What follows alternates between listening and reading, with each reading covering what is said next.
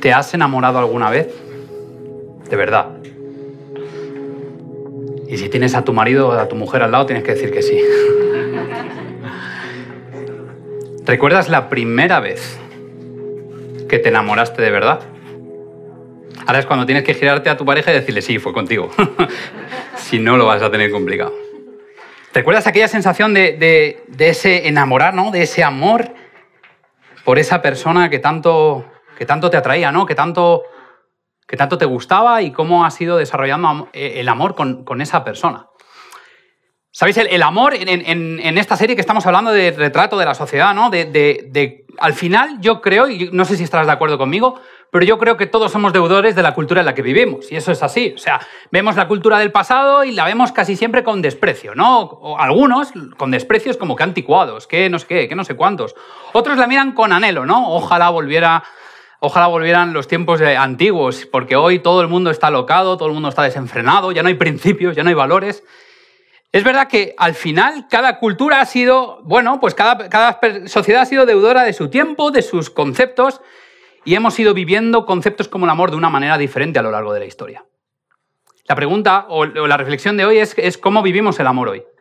¿Cómo vivimos el amor hoy y en qué nos basamos? Y yo creo que un, baremo, ¿no? no sé si estaréis de acuerdo, y yo creo que es algo que tenemos todos a mano. Un baremo que tenemos para comprobar cómo el amor, el concepto del amor ha ido variando a lo largo de la historia, al menos la historia reciente, es las películas, ¿verdad? No sé cuántos de vosotros acordáis de la película West Side Story o Casablanca, películas que hablaban del amor, los jóvenes no saben de qué estoy hablando.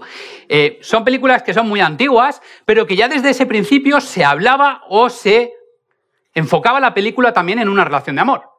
Y es verdad que esa relación de amor casi siempre era la misma, era el típico hombre macho eh, que llegaba al sitio y era, hola nena. Ese tipo de cosas, ¿no? Era, era el macho y la mujer siempre a sus pies eso nos parece hoy anticuado, nos parece hoy antiguo. Hoy a veces hasta pasa al revés, las mujeres son las que, las que nos mandan. Pero es verdad que luego las películas han ido girando a lo largo de la historia, ¿no? Han ido girando y es verdad que vemos películas como Dirty Dancing, eh, madre mía, Dirty Dancing, ¿vale? La película de Dirty Dancing, Patrick Swayze, qué guapo era en los 80 y en los 90, ¿vale? Ese tipo de películas que nos transmitieron una idea diferente del amor, más moderna, más apasionada, más diferente. También Ghost, otra película, ¿vale?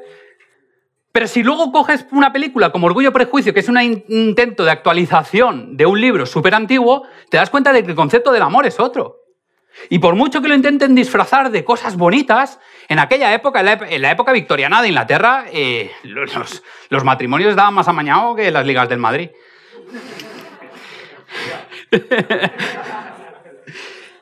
Estaba todo amañado, o sea, era, era, te tenías que casar con quien decían tus padres, y punto, y ya está. Así que, ¿quién nos ha, eh, cuenta o quién nos ha convencido de que el amor que vivimos hoy es el amor real? Porque para ti te parecerá real o no. Pero ¿en qué te basas para saber si el amor que nos tenemos unos a otros, el amor que tienes en pareja, es el verdadero amor, es el amor real? Algunos os acordáis también de películas como Titanic, ¿verdad? Películas como Titanic son más de otro tiempo. Los jóvenes hoy ya no ven esas películas. Los jóvenes hoy ven series que son peor, tipo élite y esas cosas, donde pasa de todo menos amor. Y ese es el tema de hoy. Ese es el tema de hoy. ¿Qué hemos entendido por amor? Y déjame que te lea la Biblia, si, si quieres abrirla conmigo, la tienes en el móvil.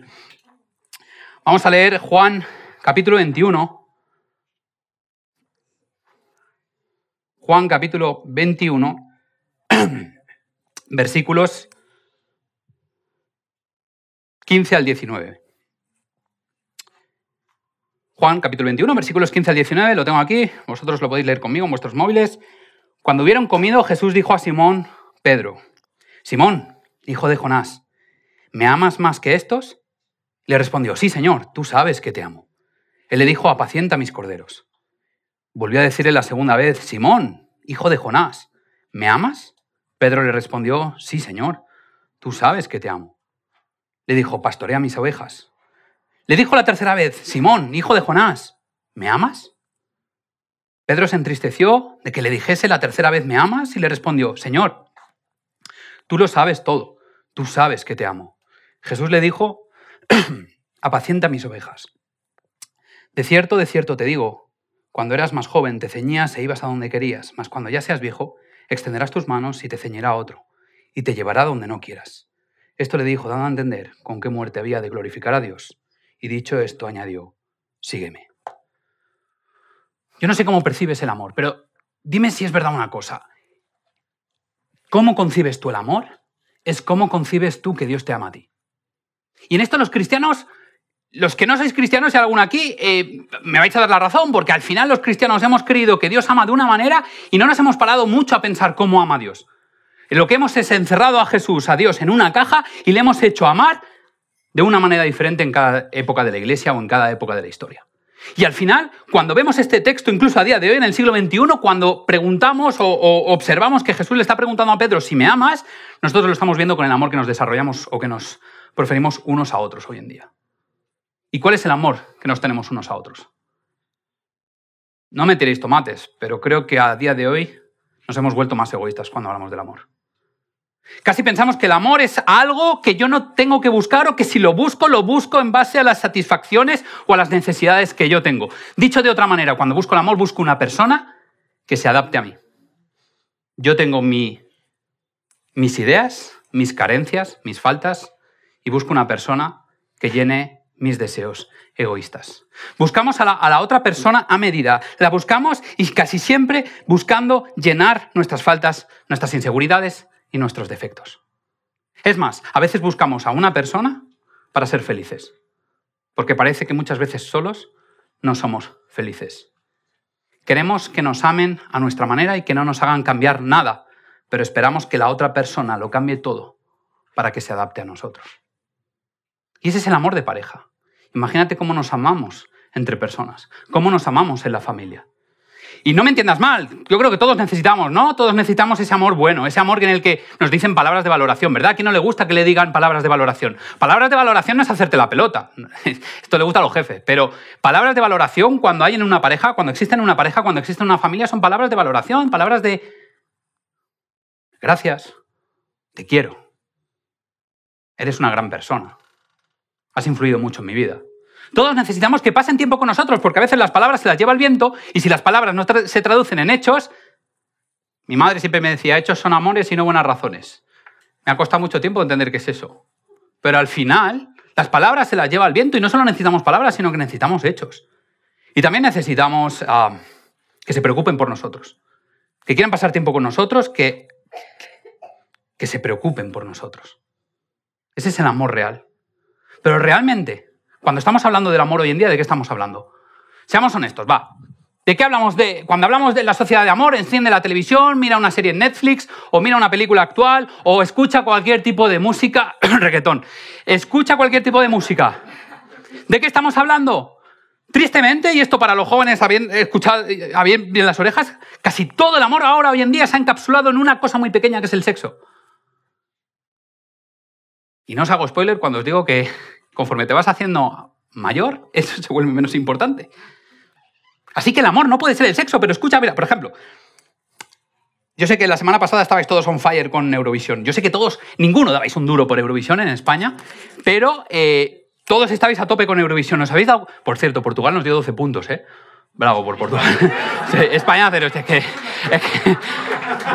Gracias, Portugal.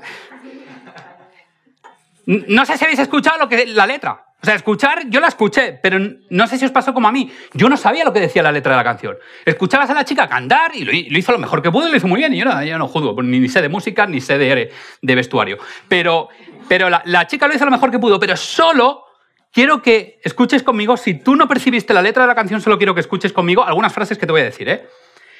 Llegó la mami, llegó la reina, la dura, una Bugatti. Bugatti es una marca de coches que creo que ni en siete vidas yo podría comprar. El mundo está loco con este body, con este cuerpo. Se, supone que es una canción de, amor, ¿no? Les vuelvo loquitos a todos los daddy. Los daddy es los, los, papi, los papi chulos, ¿no? Imagino.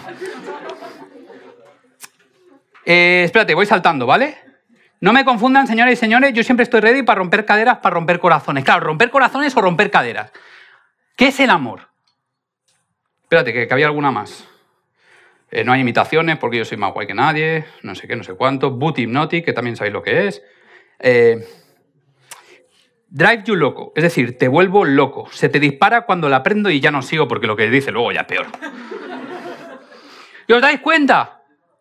Esto es el amor. Y se escucha reggaetón dice cosas peores. Y esto es lo que entendemos hoy por amor. Yo no lo estoy juzgando. Ahora cualquiera me dirá, ya todos los haters que me van a decir, eh, vives hace 50 años. No vivo hace 50 años. Pero lo que te invito, o lo que os invito, lo que quiero que pensemos es, ¿qué es el amor hoy?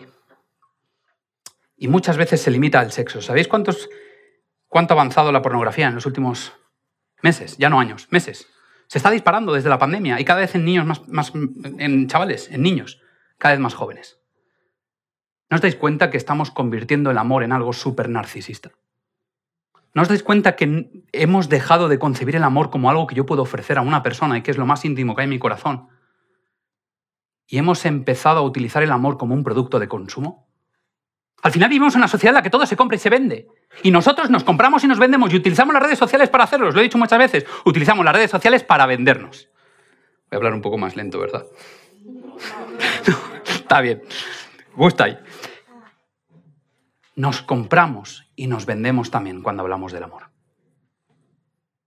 Pero realmente, ¿qué es el amor? ¿Qué es el amor? Vivimos una sociedad donde creo que lo hemos egoistizado. Esta palabra sé que no existe, no, me, os enfadéis, pero eh, nos hemos vuelto súper egoístas con el amor y solo buscamos que la gente esté pendiente de nosotros y que todos satisfagan nuestras necesidades. ¿Por qué? Porque vivimos a un ritmo tan elevado en nuestra vida, vamos tan a tope, que no tenemos ni siquiera tiempo para dar a nadie. Y nos hemos vuelto, como hablamos hace poco, nos hemos vuelto tan productivos, tan alto rendimiento, que solo queremos personas a nuestro lado que nos aporten, no personas que tengamos que aportar. Y esto llévalo a la pareja, llévalo a la familia, llévalo a los amigos, llévalo a la iglesia. Buscamos solo personas que nos aporten. Y esto de ser personas vitamina está muy bien, está muy de moda. Esto de ser personas vitamina está muy bien, pero ¿por qué no, en vez de rodearte de personas vitamina, ¿por qué no te conviertes tú también en una persona vitamina? ¿Por qué no empezamos a entender lo que es el amor.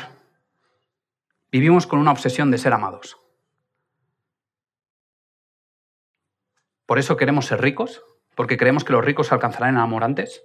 Queremos tener poder, porque pensamos que los poderosos alcanzarán el amor antes. Queremos ser atractivos o atractivas. Yo no sé, si tú ves, si tú ves una, una foto de las actrices de hace 50 años con 50 años, no parecen las actrices de hoy con 50 años. Tenemos pánico a envejecer, porque cuando dejamos de ser atractivos pensamos que dejamos de atraer el amor, dejamos de atraer a las personas. Creemos que Dios ama así, ese es el problema.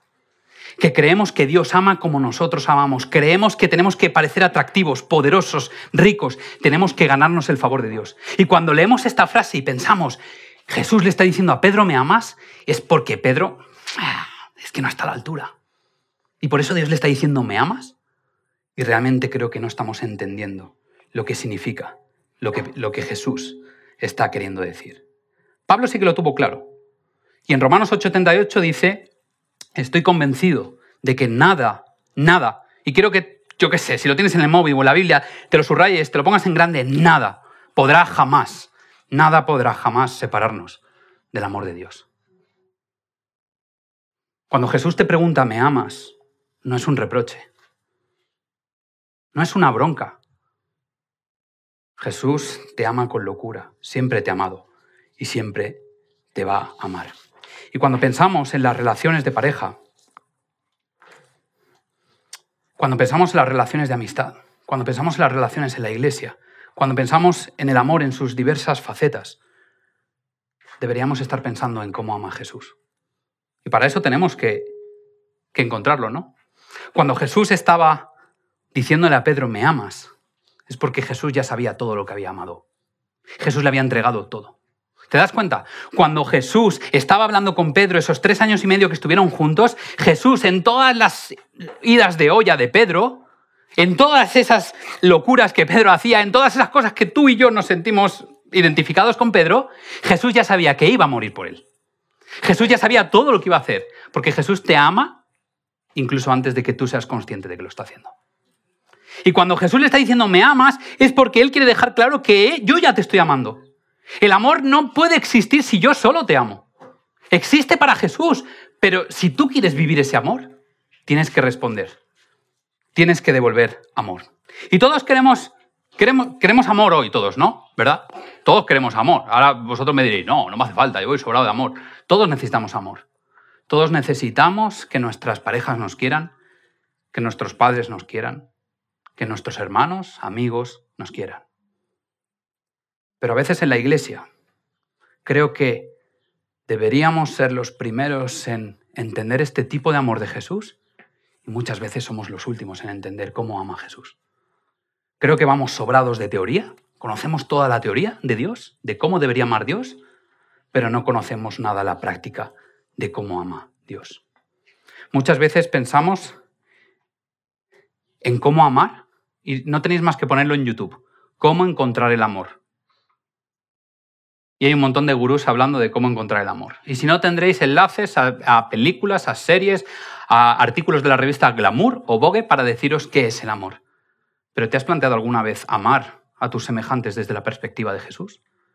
Para ello necesitas conocer a Jesús. ¿Cómo es Jesús? Porque muchas veces algo hemos oído, algo hemos conocido, ¿no? Muchas veces las personas no cristianas escuchan cosas que no son de Jesús, vienen de los cristianos y muchas veces se quedan un poco decepcionados porque aquellos que deberíamos amar como Jesús, no amamos como Jesús. Todo lo que escuchamos de Jesús muchas veces en la iglesia son afirmaciones, aseveraciones, porque de tal manera lo decimos, ¿no? Porque de tal manera amó Dios al mundo, pero realmente lo practicamos poco muchas veces. Cada vez hay más divorcios en la sociedad. Y no pensáis que digo lo de divorcios desde una perspectiva puritana y una perspectiva moral. No, una perspectiva de, que la sociedad se ha convencido de que el amor empieza y se acaba. Es un hecho. Empieza y se acaba. Y ya está. Y el amor es algo por lo que no se lucha. Si viene, viene, y si no viene de cara, fuera. Y ojo, ¿eh? no me malinterpreten mal, porque ahora no estoy queriendo decir que toda relación tóxica es saludable.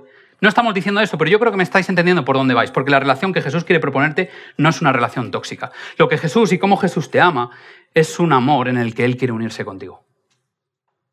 ¿Os acordáis de la oración de Juan 17 cuando Jesús está orando? Y está diciendo, Padre, que ellos sean uno, que se amen como tú y yo somos uno.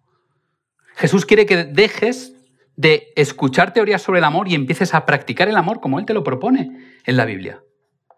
¿Y cómo ama Dios en la Biblia? Ama de una manera incondicional.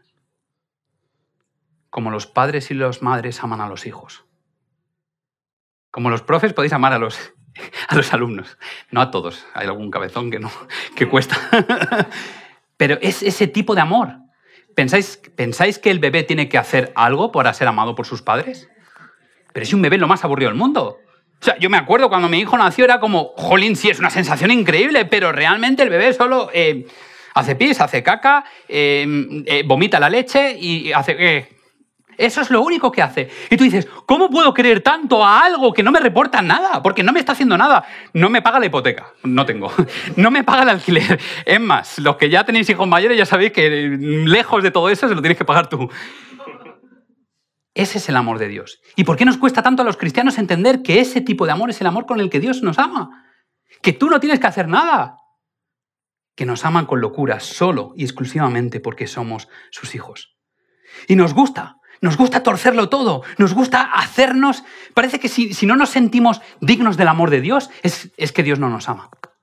Y nos inventamos reglas o leyes o nos buscamos un funcionamiento de normas para obsesionarnos con que tenemos que ganarnos el amor de Dios.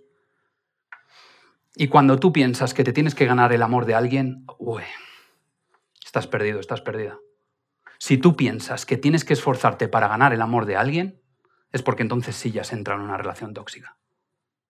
Porque cuando tú tienes que renunciar a cosas, cuando tú tienes que esforzarte para, ganar el amor de alguien, tienes que cambiar quién eres. Tienes que borrar tu identidad.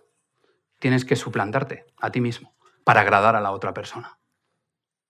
Pero Jesús no te pide eso.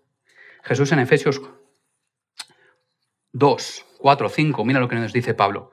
Dios es tan rico en misericordia y nos amó tanto que a pesar de que estábamos muertos por causa de nuestros pecados, nos dio vida cuando levantó a Cristo de los muertos. Es solo por la gracia de Dios que vosotros habéis sido salvados.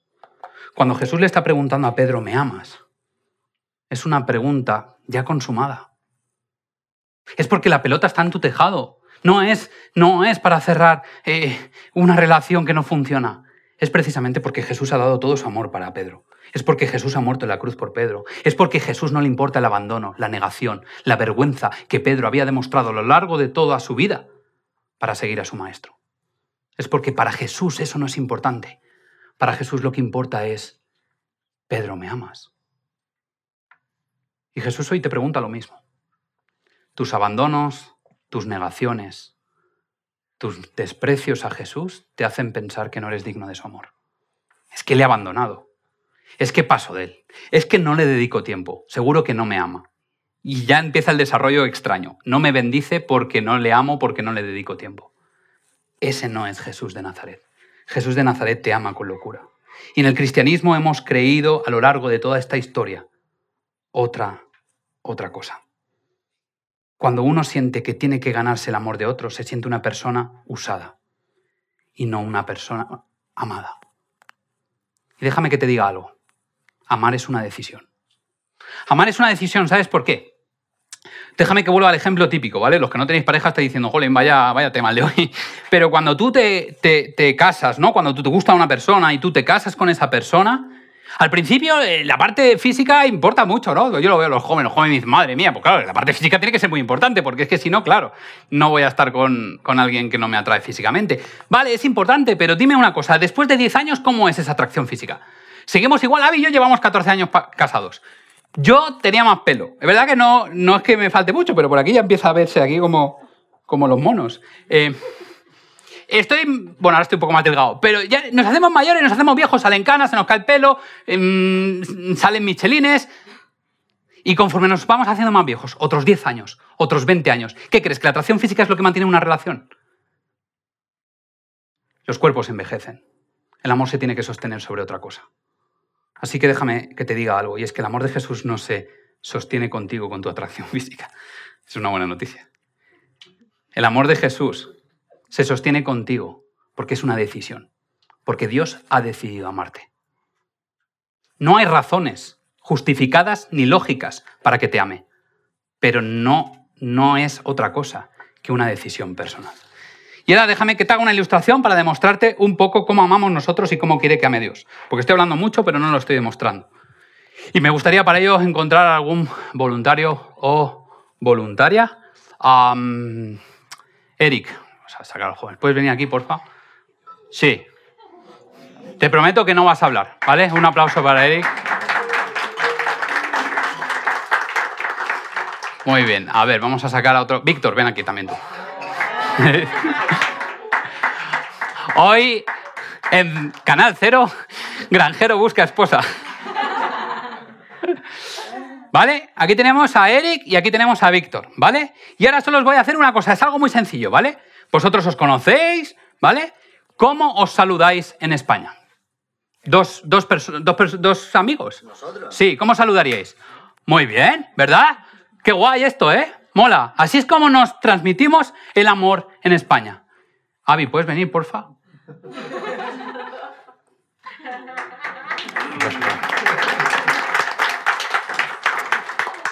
Cualquiera de los dos. ¿Cómo saludaríais a Abby, una chica en España? Cuidado, ¿eh? Muy bien, muy bien, ¿vale? Tú también si quieres, va, te dejo. ¿Vale? ¿Vale? Onda, ha habido una diferencia, ¿no? Fijaos, entre chicos nos damos la mano o si hay mucho cariño nos damos un abrazo. Y no más, ¿eh? ¿Por qué? Porque es cultural. Porque es cultural. Entre chicos y chicas nos damos dos besos. En otros países son tres, en otros países un abrazo, en otros países desde, lejos. Porque es cultural. Cariño, ¿cómo me das eh, amor tú? Pero. Pero cuidado que hay gente delante. ¿Cómo nos damos amor o cómo nos saludamos un matrimonio? ¿Cómo?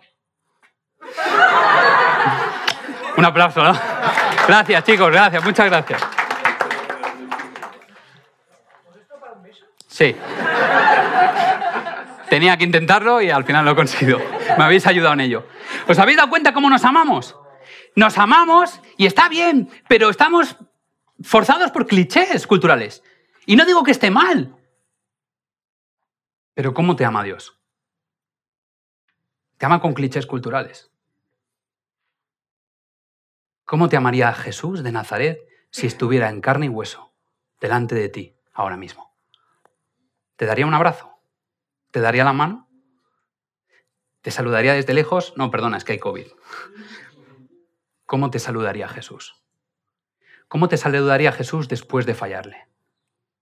¿Cómo te saludaría Jesús después de traicionarle? ¿Cómo te saludaría Jesús después de mentirle? Si piensas que se alejaría, es que aún no has conocido a Jesús. Y eso es lo que Jesús está haciendo con Pedro. Jesús está estableciéndole a Pedro cuál es el, orden del amor. Nosotros amamos al revés. las, cómo nos aman nos da la identidad.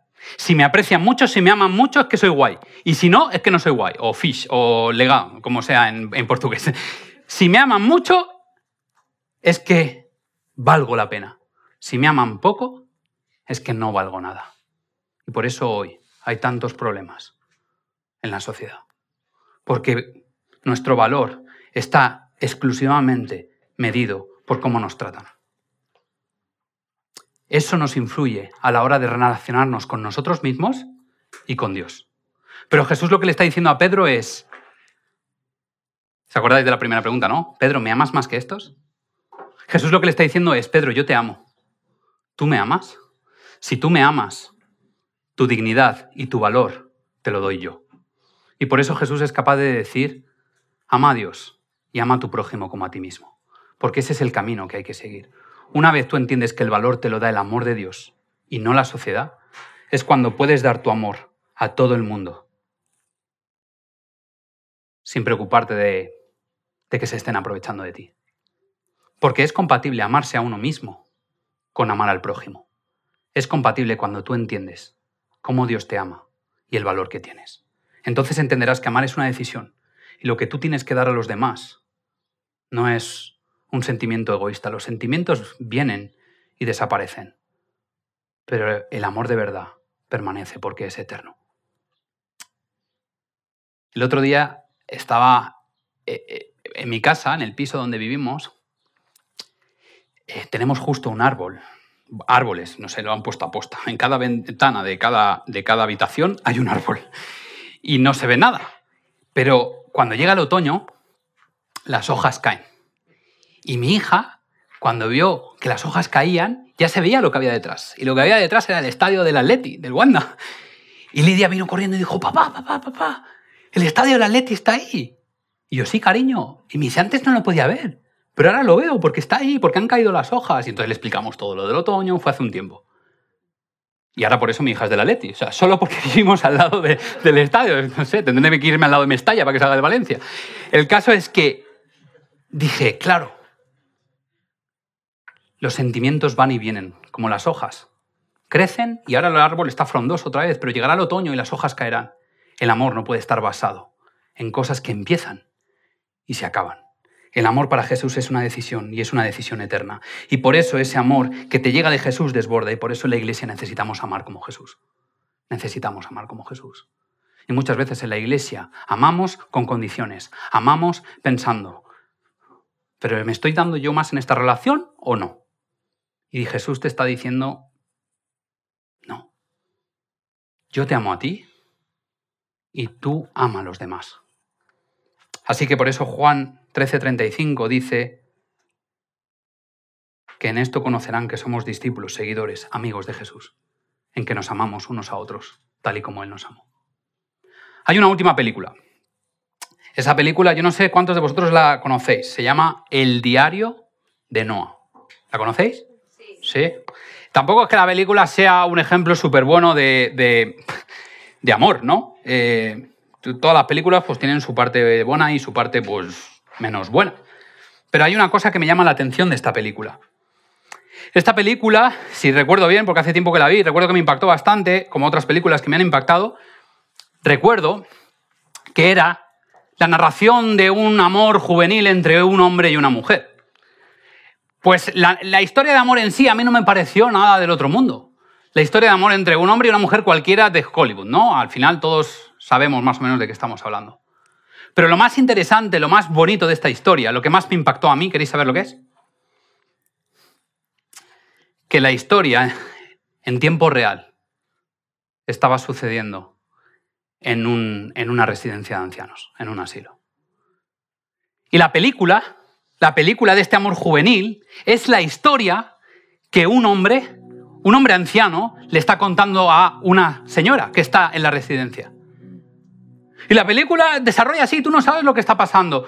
Tú solo ves a un señor contándole esa historia de amor a una señora. La señora no sabe quién es el hombre. El hombre solo se acerca a ella, se presenta y le dice, hola, soy tal, tú tal, encantado, te he visto antes en, el karaoke. Eh, esto es lo que, lo que sucede a tiempo real. A mitad de la película descubres que esa señora es su mujer. Tiene Alzheimer y no recuerda quién es él. Y cada día o cada semana le cuenta esa historia porque es su historia para que ella recuerde quién es y le reconozca. Y la película acaba ella teniendo esa luz en la que recupera la memoria y reconoce a su marido. Reconoce que esa historia de amor entre esos dos chicos jóvenes son ellos. Así que se abrazan, duermen juntos en la misma habitación porque son marido y mujer. Y al día siguiente ella vuelve a perder la, la memoria. Porque esto es lo que tienen las malditas enfermedades en este mundo. Y él no se rinde. Sus hijos le dicen, papá, estás haciendo el tonto. Si es que no te vale la pena. Estás cada día intentando que te conozca, cada día contándole la misma historia. ¿Y qué tiene de lucidez? ¿10 minutos? ¿15 minutos? No te vale la pena. Así es como amamos nosotros. ¿Te vale la pena? ¿No te vale la pena? Déjalo. Pero él, él no se rinde. Le valen esos 10, 15 minutos de amor, de recordar el pasado, todo el esfuerzo que hace. Ese es el amor que Jesús tiene por ti. Muchos de nosotros le diríamos no vale la pena. Su enemigo, que se llama Satanás, le dice, no vale la pena, si son unos desgraciados, si es que te olvidan, si es que pasan de ti, si es que te ignoran, si es que se olvidan, si es que mira cómo se tratan entre ellos, si es que mira cómo se tratan a los que no piensan como ellos. Jesús dice, no me importa. Os recordaré nuestra historia de amor una y otra vez, una y otra vez, hasta que me recordéis, hasta que os deis cuenta cómo os amo. Así que me gustaría que mientras volvemos a cantar la canción Gracias Sublime, podamos sentir al cantar que Jesús nunca se ha olvidado de nosotros, nunca lo, lo hará. Porque Jesús no te ama con condiciones. Jesús te ama con amor eterno. Y Jesús te ama porque es su decisión hacerlo.